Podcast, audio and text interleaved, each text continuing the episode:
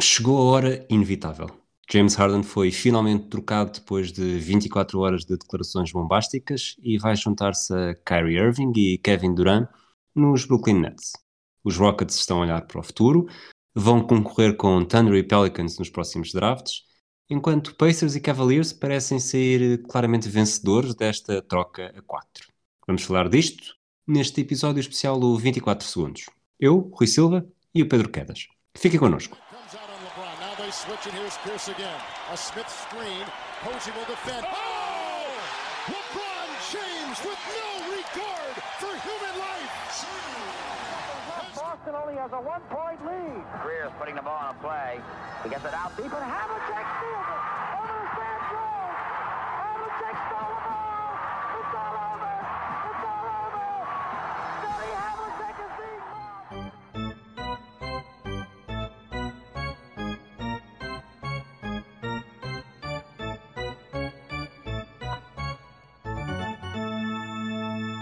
Olá, Quedas, boa noite. Olá, boa noite. Não estavas à espera de gravar hoje? Não estava à espera de todo, tanto que estava em funções profissionais quando nem estava a ligar muito pronto, à NBA naquele momento e quando comecei a receber mensagens tuas e de todo lado a perceber que estava aí uma tempestade a começar a formar-se e tanto foi que foi do, quase no momento em que se falou que estava prestes a acontecer, aconteceu mesmo. Exatamente, não houve, não houve espaço sequer para começar a pensar em todas as, as coisas que se poderiam passar. Eh, eu sugiro-te, o episódio em princípio vai ser um bocadinho mais, mais rápido e curto do que os outros, portanto vamos, vamos passar por equipa, equipa a equipa e acho que a, a grande equipa para falar, a primeira, o primeiro grande momento é sempre os Brooklyn Nets. Eh, recebem o James Harden, lá está, o melhor jogador que entra nesta troca. Eh, perdem o Caris LeVert, o Torian Prince e o Jared Allen. um possível 5 terá o Kyrie Irving, o James Harden, o Joe Harris, o Kevin Durant e o DeAndre Jordan. Uh, Spencer Dinwiddie continua na equipa, mas está lesionado, não deve voltar a jogar esta época. Uh, banco, Landry Shamet, o Timothée Luau Cabarro, Jeff Green, Bruce Brown, uh, mais alguns pozinhos. Depois tem ainda uma mid-level exception de 5,7 milhões e muito possivelmente outra de 5,7 por terem perdido Spencer Dinwiddie para toda a temporada primeiro instinto que tens? Uh, Nets ficam a ganhar, sem perder? O que é que o, que é que o instinto diz? Uh, a nível do futuro, ficam, para mim, não é para mim, a nível de futuro, ficam claramente a perder. Esta é uma medida win now. Uh, algumas destas piques uh, de Brooklyn que Brooklyn dá aos, aos Rockets, as primeiras podem não vir a ser grande coisa se os Brooklyn Nets confirmarem o seu potencial, mas algumas mais para o futuro uh, tanto a pique de talvez 24, mas no mínimo dos mínimos de 2026 e as pick swaps de 25 e 27, todas essas poderão vir a ser piques de altíssimo valor para os Rockets e os Nets, pronto, estão a hipotecar um pouco o futuro para tentar ganhar um campeonato já. Portanto, a questão é se isto os coloca mais perto de ganhar no campeonato já. E eu vou ser sincero, não sei se nos coloca um pouco mais longe, ironicamente, que possa parecer. Porque o Arden é um talento incrível. Incrível. E neste momento, com Arden e Durant na equipa, uh, os Nets têm o único duo que se aproxima do nível de LeBron James e Davis a nível de duo. Como duo, não é? Sim, sim. Uh, estamos a falar de essencialmente, a nível de talento puro, essencialmente a mesmo, o mesmo nível de talento. O problema é que uh, o, o LeBron James e o Davis à volta desse duo incrível tem uma equipa. E os Nets têm uma manta de retalhos neste momento. Uh, mesmo, uh, mesmo considerando que, que, o Kyrie joga, que não Já é de todo sim. garantido, não é, que não é de todo garantido, uh, temos o, pronto, o problema do fit. Não é? Como é que se dá com três jogadores com tanto usage, é? já tínhamos especulado sobre como é que iria resultar Kyrie Irving durante a mesma equipa, será que há bola para todos, coisa e tal. De repente tens mais um e logo um dos jogadores com maior usage em toda a NBA. A ver, vamos se ele está disposto a adaptar o seu jogo. É possível que sim, mas teremos de ver. E se, se o Irving não, não joga e se, se o ataque ao Arden terá sido uma forma de, de eles admitirem que provavelmente vão cortar laços com o Irving eventualmente, o que é que eles têm à volta? Tem uma equipa que não faz muito sentido para mim por uma simples razão, que é há um limite de quão bom consegue ser no ataque. Uh, não é? Por mais que acrescente os jogadores, há um certo limite. Numa equipa, numa equipa vai marcar 200 pontos por jogo. Simplesmente não vai acontecer. Mesmo que contrate todos os melhores jogadores atacantes do mundo, há um Sim, não tens, não tens posse de, de bola para é isso. consegues marcar por é? jogo. É, não há, não há tempo no jogo para marcar muito mais. E hoje em dia, cada vez mais os ataques, os ataques na NBA já maximizam quase ao tutano uh, tudo o que se pode retirar de uma posse ofensiva. Ou seja, o acrescento do Arden torna-os, sim, mais fortes no ataque, mas eles já eram muito fortes no ataque. Portanto, é um bocadinho sedentário. E torna uma equipa que já vinha com problemas defensivos uma pequena catástrofe neste momento. Vamos ver como é que resulta, mas o Arden eh, não vai ajudar especialmente muito na defesa. Há zonas de jogo defensivo diga, que ele desculpa, até... desculpa interromper, há quem diga que, que devido à, ao peso que ele está a ganhar, a defesa lateral dele está cada vez melhor. Sim, tipo, o, o Arden vai começar a. Eles vão começar a usar o Arden defensivamente, como uma vez numa série do Sorkin, o, do, que era o Sports Night, em que alguém especulou-se se a forma ideal de defender no hockey no gelo seria pôr um lutador de sumo na, na baliza e simplesmente sentá-lo lá à frente e simplesmente dizer pronto, agora ninguém marca e acabou-se o jogo. Uh, pronto, seria, que, que seria pronto, uma, uma iniciativa interessante. Uh, nesse sentido, talvez o Arden poderia ajudar. E o Arden, com o tempo, ele, ele tem zonas do jogo em que quando lhe apetece defender nem é mau, e pessoalmente no jogo de poste ele defende muito bem post-ups, é um jogador forte, mas no resto é um jogador que tem uma entrega no jogo defensivo que é que poderia ser eh, generosamente classificada como errática, não é? Uh, mas nem é isso. Eles, no meio desta troca, para conseguirem fazer esta troca, perdem o Jared Allen, que era um dos poucos, em conjunto com o Durant, jogadores verdadeiramente bons defensivamente na equipa, e agora posso titular a tempo inteiro é o DeAndre Jordan. Uh, o DeAndre Jordan é um belíssimo backup, um jogador que, jogar, que, é que se estiver a jogar 20 minutos por jogo, parabéns para ti, estás muito bem. Mas que é o que ele está mais... a fazer, mais ou menos, não é? Sim, só que agora, agora não, não pode ser o caso. A não ser que eles queiram jogar constantemente com o Durant Center, que é uma hipótese válida QB, mas para alguns minutos, não sempre. Se calhar eles usam a mid-level exception para ir buscar banco nesse sentido. Eu, mas pois, ficam... eu acho, acho, muito que vai, que vai acontecer isso e, e, e provavelmente assim... será mesmo decisivo para qualquer coisa que possa acontecer. Pois, época. mas vamos ver o que é que eles conseguem arranjar, porque se o DeAndre Jordan é o posto principal da equipa, sem desrespeito no para o DeAndre Jordan, que mais uma vez é um jogador esforçado e que faz o seu trabalho com muita competência, mas é pouco, é, é pouquinho. E ou seja, a equipa não só fica fragilizada para o futuro, como não sei quão melhor fica agora, porque, como eu disse, não melhoram assim tanto. Um, tipo, melhoram um ataque que não precisava de melhorias e pioram uma defesa que já não era grande coisa. Portanto, é assim um bocadinho. Eu percebo a ideia, as estrelas, é muito giro, só que pronto, vamos ver. E se calhar vai resultar e eles vão jogar super bem e vão destruir toda a gente. Pelo menos a, a um curto, médio prazo mas uh, uh, não sei quanto é que isto poderá resultar no que respeita a torná-los mais candidatos ao título. Isso tenho as minhas dúvidas, sinceramente. É, eu, eu, escrevi no Twitter, praticamente depois da troca ter sido anunciada, que os Brooklyn Nets eram o melhor reality show de 2021 e, e disse isto por, por, algo que também já estava a pensar há algum tempo para um episódio no futuro, provavelmente ainda poderá vir a ser feito, que é hum, sobre dentro da, da, categoria de melhores jogadores da liga, eh, quem é que serão verdadeiramente os melhores jogadores?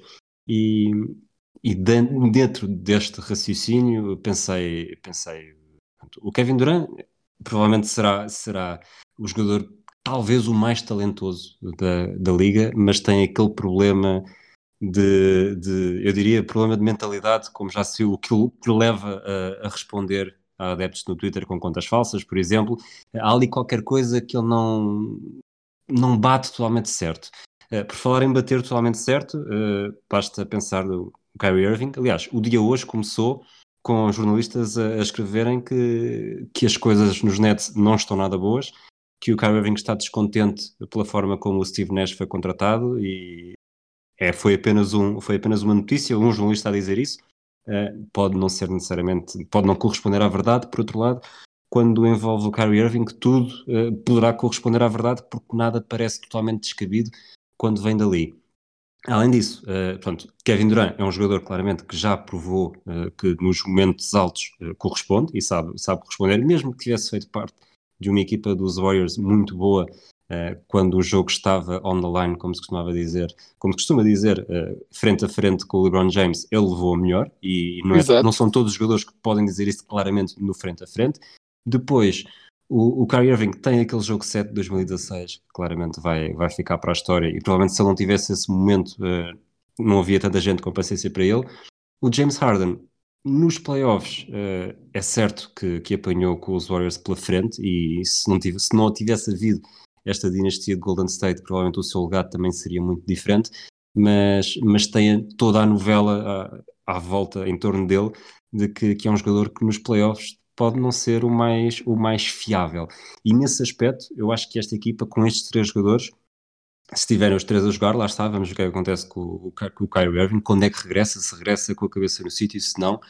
Mas acho que todos eles uh, olham para este, para este triunvirato a pensar que pode valer a pena, pelo menos, pelo menos nesta primeira época, até porque em princípio será uma época curta, vamos ver se há interrupção ou não, mas uh, não será tão longa como outras em que, ok, vamos lá uh, fazer tudo para que resulte e, e, depois se resultar, provavelmente até se ficam viciados no triunfo ou seguem cada um o seu caminho, mas pelo menos com, esse, com essa vitória, pelo menos com esse bom resultado. Uh, o Kyrie provavelmente não vai ter tanta responsabilidade. O James Harden, mesmo que faça 30 pontos quando... Ou seja, tu, tu aqui tens, acabas por ter podes ter um jogador para o primeiro período, pode ser um jogador para o segundo, uh, podem dividir o terceiro e depois, quando realmente for importante, há ali um jogador claramente com, com provas uh, mais do que confirmadas no passado, uh, que consegue assumir a, a, responsabilidade e que não, e que não fica mais baixo uh, perante elas, pelo contrário, até fica melhor. Se isto vai resultar ou não, eu acho que depende muito, lá está, da guerra de, de egos, de satisfação, sobretudo do, sobretudo do Kyrie, e não sei até que ponto é que o Steve Nash, com este grupo, não vai. Olhando para este 5, Kevin Durant, Joe Harris, James Harden e, e Kyrie Irving, todos eles, se, se, chegassem ao fim da temporada com uma média de triplos de acima dos 40%, não ficava necessariamente surpreendido. Uh, tudo bem que, que esta época, sobretudo o James Harden está com os números bastante abaixo, mas, mas com tantas ameaças no ataque, uh, vai haver muito espaço. E repara, se tu tens de estar a defender o Kyrie, o Harden e o Durant. Uh, o Joe Harris, que nós falámos disso há dois episódios, não foi contigo, foi com, com o Zé Valti Pinto, uh, o, o, o, catch and shoot de 3, para ele vai ser, vai ser mel, porque obviamente com estes três ele vai ter sempre muito mais espaço para lançar. E nesse aspecto, lá está, e tudo isto é no papel, na teoria, da prática, estes jogadores já nos demonstraram que, que pode ser muito diferente. Uh, parece que os Nets, pelo menos, arriscam e arriscam, arriscando muito, sinceramente, acho que estão a arriscar menos do que arriscaram quando foi a troca com os Celtics para terem o, o Paul Pierce e o Kevin Garnett. Sim, sim. Uh, só algumas notas a dizer em relação ao que disseste. Para já, uh, só voltando um bocadinho atrás, se o Kyrie Irving voltasse com a cabeça no sítio, seria a primeira vez que a primeira vez que a teria desde que chegou à NBA. Portanto, seria um pequeno milagre ele voltar mas, com a cabeça mas, no sítio, porque eu, Esqueci-me de dizer isso, porque o Kyrie, uh, eu acho que o Kyrie já demonstrou na NBA que só há mesmo um jogador, é um bocado como o Dwight Howard, uh, só há um jogador que o consegue pôr no sítio, que é o LeBron James. O, o Kevin Durant não tem necessariamente cabeça para isso, o James Harden também não vai ser com o James Harden que ele vai ser, acho que não há mesmo nenhum outro jogador na NBA a não ser o LeBron James. Eu acho que o LeBron James consegue ser, assumir-se claramente como macho alfa com qualquer outro jogador na NBA, qualquer outro mesmo.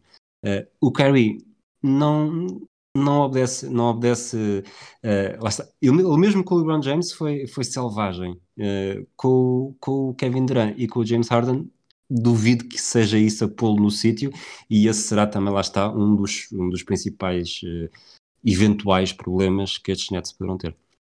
Sim, e a questão, um, sim, o, Kevin Durant é um tipo de jogador diferente, um talento incrível, estamos a falar de um dos melhores jogadores de sempre, o está nesse patamar, é um dos melhores jogadores de sempre, um jogador e provavelmente uma a máquina mais eficiente de marcar pontos que a Liga já viu, a nível de tudo o que ele é, né? todas as formas que ele tem de marcar.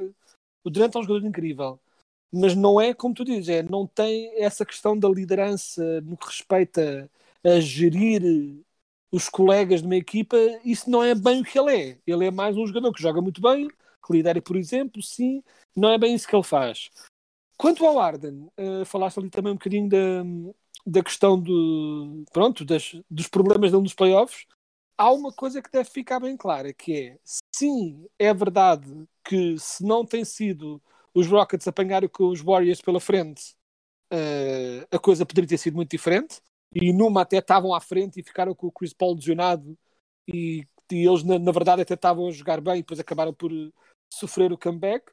Mas que deve ficar bem claro, o problema com o Arden e a razão porque o Arden é acusado de ser abaixo nos playoffs não é necessariamente só por os Rockets perderem nos playoffs, mas por ele, em várias ocasiões, ter más exibições nos jogos decisivos. Ou seja, é algo mais específico que não apenas apanhei com os Warriors, não tinha hipótese nenhuma. Muitas outras equipas apanham com os Warriors pela frente e pelo menos os melhores jogadores jogam bem, simplesmente a equipa como um todo não tem opção. Porque não, não há hipótese, porque os Warriors são demasiado bons. Para dar um exemplo extremo, mas um exemplo, o LeBron James chegou a perder valentemente com os Warriors, né, em algumas séries em que não tinha mesmo hipótese nenhuma, e mesmo assim jogou incrivelmente bem. Não, é? tipo, não se foi Sim. abaixo, jogou incrivelmente bem. O Arden, em certos momentos, não jogou bem e ia-se abaixo. Não só a equipa, mas ele também. E essa é um bocado essa dúvida que temos nos Nets, mas, mas mais uma vez, nos Nets, isso provavelmente não será um, um problema tão grande, porque se eles aceitarem que quando a coisa aperta mesmo muito, o jogo está empatado e é preciso alguém lançar, desde que tanto Kyrie como o Arden reconheçam que a bola tem de ir para o Durant, não, eu não vejo os Nets a terem muitos problemas com isso. A questão é se Arden e Kyrie vão ter, esse, vão ter essa mentalidade. O Kyrie duvida um bocado. O Arden depende, porque o Arden, quando quer, até consegue ser generoso a nível de ceder o protagonismo a outros jogadores. É mais uma questão de, ao longo de um jogo, ele trabalhou tanto, o Arden trabalhou tanto para se tornar, não é, uma offense in of itself, não é? Tipo, ele tornou-se, ele trabalhou tanto para ser o centro exclusivo e total de todo o modelo ofensivo, né? os Rockets trabalhavam exclusivamente à volta do Arden. O esquema ofensivo era o Arden e o que acontece à volta do que ele faz. Agora é, será que ele tem a capacidade de regressar a um modelo de jogo que, sendo que era muito eficiente, era um modelo muito específico para uma equipa muito específica.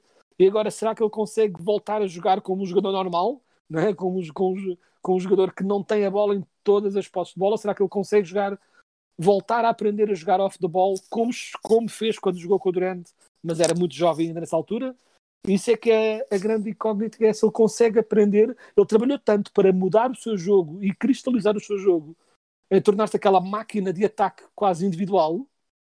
Será que ele consegue agora dosear e voltar a, a jogar como um jogador normal e não como James Harden dos Rockets? vai ser interessante ver como é, pronto, como é que ele se adapta. É, sabes que eu estava agora a recuperar esta estatística, fui ver outra vez, já, já atualizada.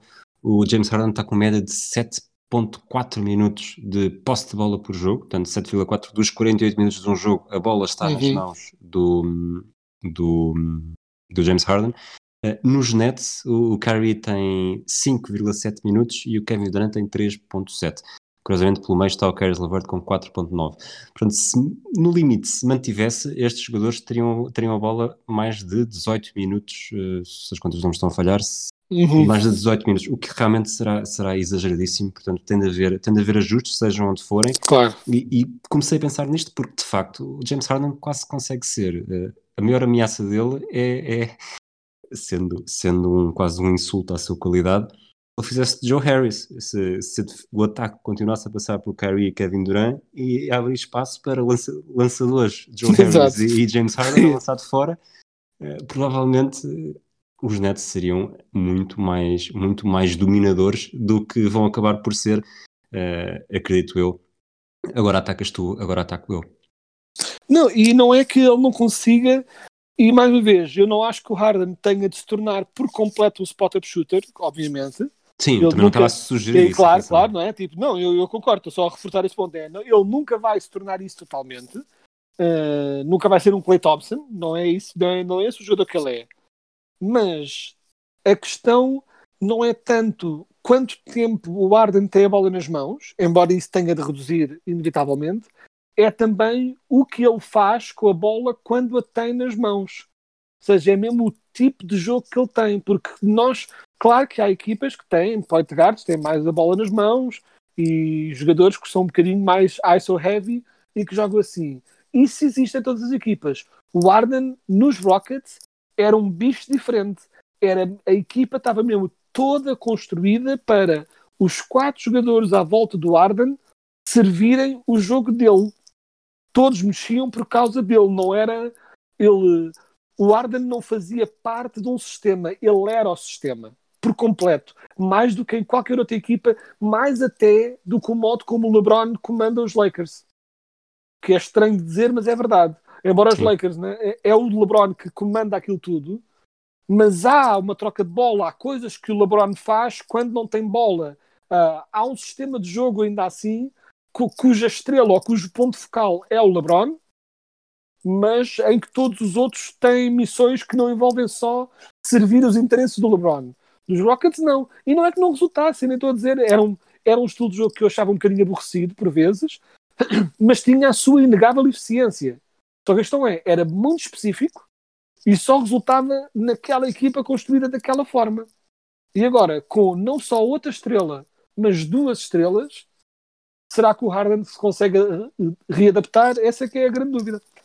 Eu, enquanto estavas a falar, fui à procura de outra coisa, uh, que é os lançamentos, uh, lançamentos por jogo que os Nets estavam a ter. Estes números, lá está, como a amostra ainda não é muito grande, estão influenciados por, pelos jogos que o, o, Kevin Durant falhou, pelos jogos que o, Kevin, que o Kyrie falhou. Mas o, Caris LeVert ia com 16.7 lançamentos por jogo, uh, saiu. O Torian Prince com 6.2 lançamentos por jogo, saiu. E o Jared Allen com 5.4, saiu. Portanto, no limite, acho que estamos a falar aqui de 27, 28 lançamentos por jogo, no limite o James Harden ainda pode continuar a fazer o mesmo, o mesmo número absoluto de lançamentos que fazia nos Rockets, sem isso tirar necessariamente lançamentos ao Kyrie e ao Kevin Durant, mas terão de ser lançamentos diferentes e, e, com ataques diferentes da forma que estavas, da mesma forma que já estavas a falar.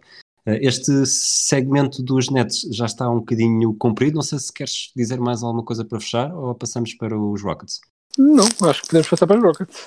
Passamos para os Rockets. Os Rockets, o que é que aconteceu com eles? Perderam o James Harden, lá está, isso já toda a gente sabe. Uh, depois, supostamente teria recebido o Caris LeVert, mas depois houve uma, uma troca que pelo menos foi anunciada um pouco mais tarde. Portanto, em termos líquidos, uh, saiu o James Harden, chegou o Victor Oladipo, dos Pacers, que está no seu último ano de contrato, o Dante Exum, dos Cavaliers, que está no seu último ano de contrato, e o Rodion Kuruks, nunca li este nome na vida, é, dos Nets, que está no seu último ano de contrato. Ou pelo menos que no final deste ano pode, não, pode ficar. Uh, os Rockets deixam de ter dinheiro para lhe pagar. Depois, as primeiras escolhas de, as escolhas de primeira ronda dos Brooklyn Nets de 2022, 2024 e 2026. Uh, uma primeira escolha que chega de Cleveland uh, via Milwaukee ou melhor, de Milwaukee via Cleveland de 2022 e depois as pick swaps com os Nets de 2021, 2023, 2025 e 2027. Uh, estamos a falar de um 5 uh, eh, que é mais fácil perceber, porque diria que é, o Oladipo entra direto para o lugar do Arden, tudo o resto manter-se-á igual. Uh, isto num dia em que o, o DeMarcus Cousins, por exemplo, em resposta às declarações do Arden, que estava numa equipa fraca, que não conseguia lutar por mais nada, Uh, disse que isso para mim não, não me sinto qualquer traição. Uh, eu também vim para aqui, foi para jogar com o John Wall, não foi jogar, para jogar com ele. Uh, vamos ter provavelmente John Wall a ser mais influente. O que estávamos a ver da ligação entre o James Harden e o, e o Christian Wood, provavelmente agora terá de ser John Wall e, e o Christian Wood. o Oladipo, sinceramente, e até se calhar podemos começar já por aqui se quiseres, o Oladipo, com este, com este contrato e com equipas, por exemplo, os Celtics, com a, a tal trade exception, que é superior ao, ao, salário dele, não sei até que ponto é que não poderá ser uma, uma peça muito atrativa no, na trade deadline, ou mesmo já depois no, no buyout, duvido que vá necessariamente ao buyout, mas, mas estes Rockets estão claramente a olhar para o futuro, provavelmente a pensar no draft de, de 2022 que promete bastante, e 2021 também já. Sim, se, se sem dúvida... Uh eles vão pôr-se em clara posição para ter boas piques em drafts, nestes próximos drafts que se avizinham recheados de talento, e uh, a nível do futuro vão ter imensas piques de uma equipa dos Nets que, tal como disseste há bocado atrás, e é importante dizer, esta troca dos Nets não é a mesma coisa, como já tem sido aí falado, não é a mesma coisa que eles fizeram com Garnett e, né, e o Paul Pierce e quando tinha o Darren Williams, essa coisa toda, que é nessa altura esse, esses jogadores uh, já estavam em declínio de carreira quando foram para os Nets e não valiam de todo o disparate que eles deram por eles. Estes jogadores, o Arden vale até certo ponto isto, mas ainda assim, no lugar dos Rockets, principalmente considerando o modo como o Arden estava ativamente a comportar, conseguiram uh, um resultado ótimo com tudo isto. Eu acho que eles ficam intensamente a ganhar com isto uh, a nível de futuro. Claro que ficam maus agora, mas eles também, aquela, aquela equipa claramente já não ia ao lado nenhum de, de grande relevância da forma que estava. Os jogadores estavam todos a ficar já furiosos com o Harden e acho que, dada a situação, conseguiram um, não é? um tipo um manancial de piques assim, francamente impressionante. Eu sabia que eles iam conseguir muitas piques, nunca pensei que conseguissem esta brutalidade toda, dadas as circunstâncias. Isto apesar do valor do Arden.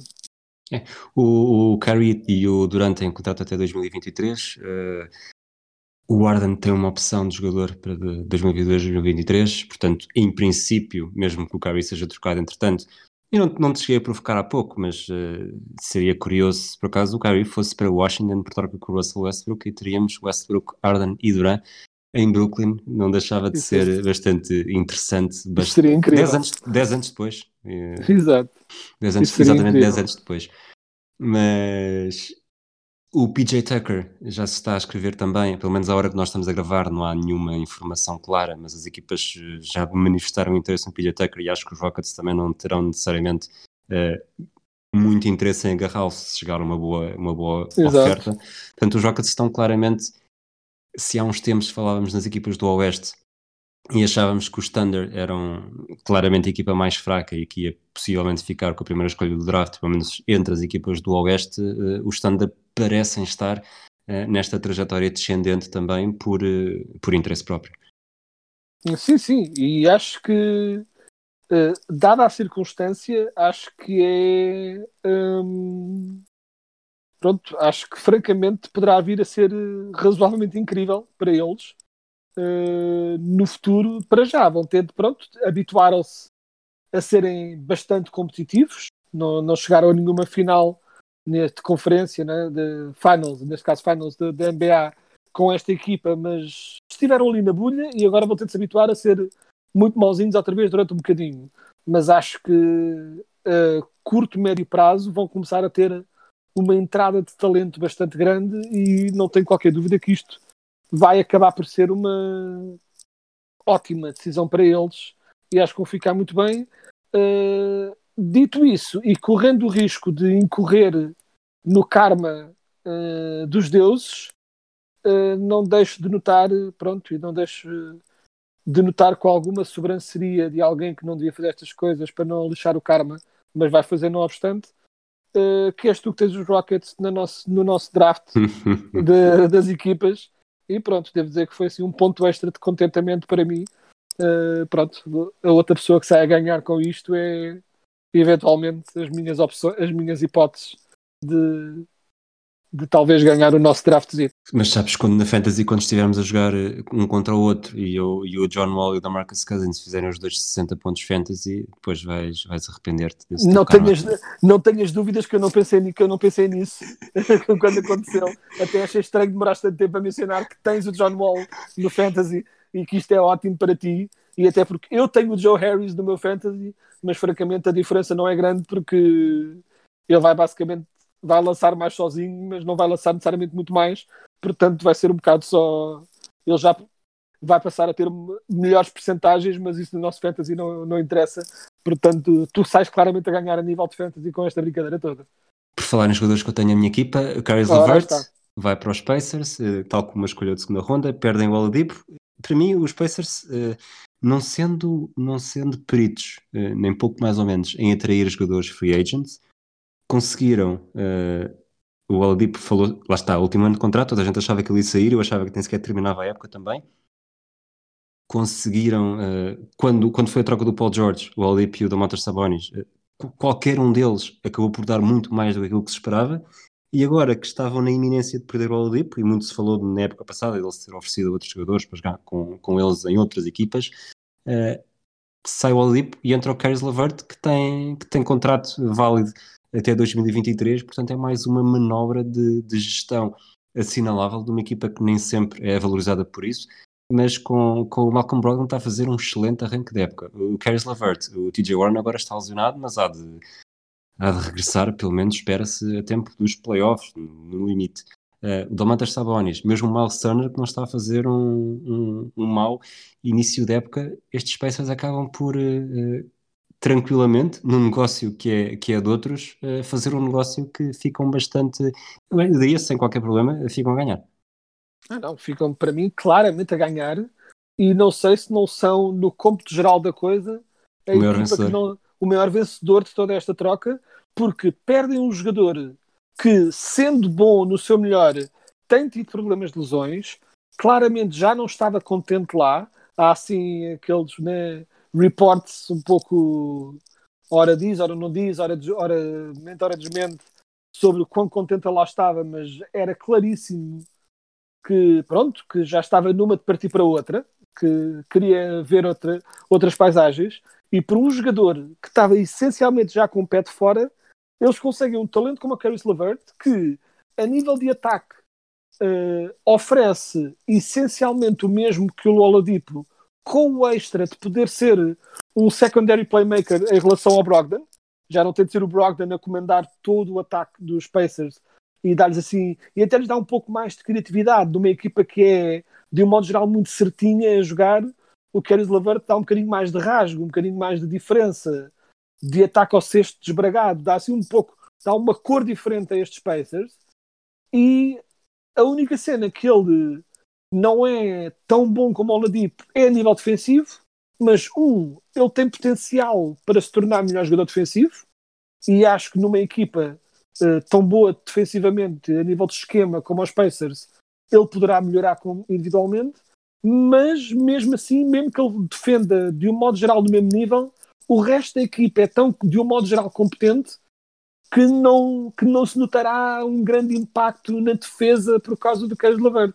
Ou seja, a moral da história, uh, eles transformaram um jogador que, que queria sair numa versão provavelmente um pouco melhor e mais jovem desse mesmo jogador.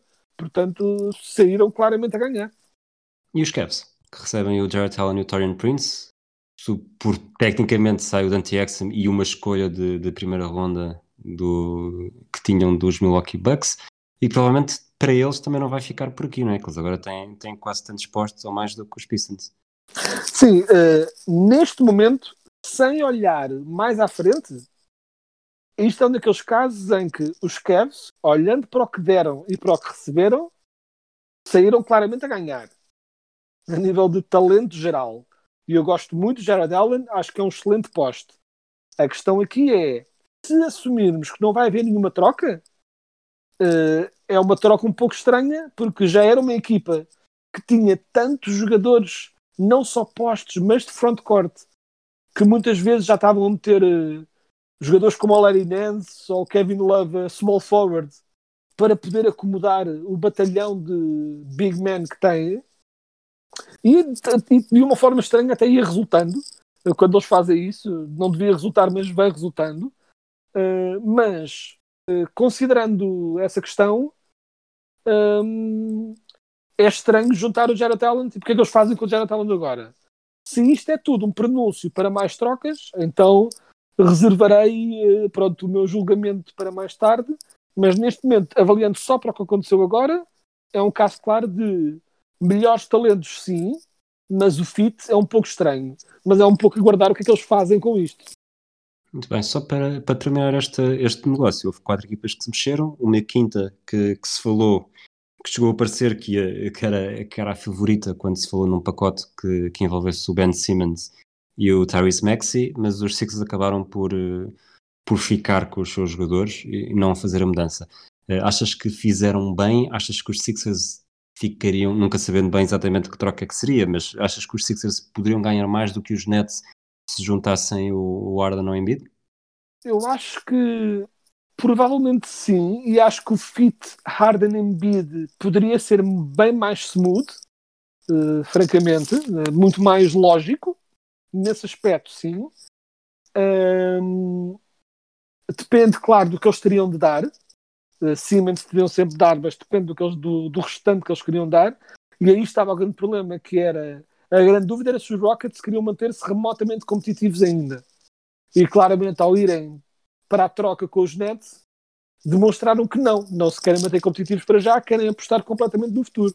Eles, se fossem buscar o Ben Simmons, uh, pronto, a não ser que tivessem outra equipa para o trocar para, obviamente que seria uma medida em que continuariam a ficar não tão bons, mas ainda assim muito bons no, no imediato. Em relação aos Sixers, uh, embora eu acho que o fit do Arden nos Sixers seria melhor e acho que até poderiam eventualmente ganhar um pouco mais jogos uh, com o Arden, há incógnita de personalidades e de fit de um modo geral e de como é que o Arden se encaixaria a jogar com outra estrela de grande, grande valor. Uh, como nos outros anos tem sempre resultado de forma dúbia. Dito isso, eu, em, em, relação a Harden e Simmons, eu tenho uma resposta, parece um bocadinho simplista, mas é uma coisa mais simples. Mas, pronto, mas é, é, é o que é. Que é o Harden é melhor jogador que o Simmons. Mas eu preferia ter o Simmons na minha equipa do que o Harden. Uh, pronto, é. Sempre Gosto... dele, já, já há uns anos que és, e, e consigo Sempre... perceber de onde é que vem essa, de onde é que vem essa frase. Não, e é. Uh, apesar dos problemas, claro, que ele tem no lançamento, sim, sem dúvida, mas acho que eu consigo antever uma equipa construída à volta dos talentos do Simmons a jogar incrivelmente bom basquete e liderados por um, por um jogador que não só consegue comandar todo um jogo ofensivo de uma equipa de forma exemplar, como ele muitas vezes consegue, mas também dar o exemplo a nível defensivo. Uh, com o Arden, se calhar até, se ganha, até ganham mais, mas uh, abdica-se de muitas outras coisas que eu simplesmente. Uh, pronto, eu. E para além do Simmons ser mais novo e ter potencial ainda para continuar a crescer, eu preferia ter o Simmons na minha equipa, embora reconheça que o fit Harden Embiid seria provavelmente um pouco mais smooth do que Simmons e Embiid por causa do melhor lançamento exterior do Harden. Ou seja, reconhecendo isso tudo, eu preferia ter o Simmons e no lugar dos Sixers manter-me assim, francamente. Muito bem. Este é o episódio 59. Trouxeste-nos algum número 59, Quedas? Uh, olha, podemos fazer uma pausa porque, tipo, coisa. Não, não, não, isto faz, faz parte. Isto era, caíste na armadilha em, duas vezes em quatro dias. Ah. Uh, eu já tinha ido ver uh, que números 59 havia e, tal como 58, não há nenhum. Portanto, dois números consecutivos que não temos ninguém para falar no final do episódio. Estou a ser. Já é a segunda vez que sou apanhado uh, metaforicamente com as calças em baixo. Parafraseando, parafrase, parafraseando George W. Bush, uh, fool me once, shame on me, fool, fool me, uh, uh, you won't fool me again. Não sei se te lembras desse... Epá, desse... É muito bom. É muito bom. Ah, aquele momento em que nós achávamos que um tipo não saber dizer um provérbio era a coisa mais ridícula que um presidente americano podia fazer. Ah, bons velhos tempos. Exatamente. Olha, enquanto gravávamos, houve mais dois jogos adiados. Ah, Wizards ah, Pistons e Warriors Suns, uh, ambos para sexta-feira. Portanto, os meus jogadores uh, incrivelmente continuam a ser poupados nesta, nesta crise de, de jogos adiados, mas disso falaremos também uh, no episódio de 24 segundos da próxima semana, que também já temos convidado. Uh... Vou dar-te vou dar vou dar folga na próxima semana, uhum. mas, mas cá estarás daqui a, daqui a duas semanas, tudo correr bem, até para, para começarmos a falar do que é que Harden nos nets está uh, a justificar e também, espero eu, já comigo à tua frente no, na nossa contabilidade de draft da NBA. Claro que sim. E só uma pequena coisa: eh, dado que tu fizeste aí essa menção muito rápida de, de fantasy, Eu sei que ninguém quer ouvir dos fantasy dos outros, mas tenho só a dizer que uh, disseste Wizards Pistons. Disse Wizards Pistons, sim. Portanto, Jeremy Grant. Pronto. Portanto, Jeremy Grant já não tenho numa semana em que já perdi o Adebayo, o Doncic e o Capela para esta brincadeira. Pronto, e era, queria só terminar esta minha participação neste podcast dizendo que os deuses de Covid odeiam-me e, e, pronto, e não, não há nada a fazer. É só, é o é karma. Só dizer. É, é o caso, karma que pronto. tu falaste. Bom, uh, obrigado por teres estado aqui tão tarde para este episódio especial. Um abraço a todos, até à próxima.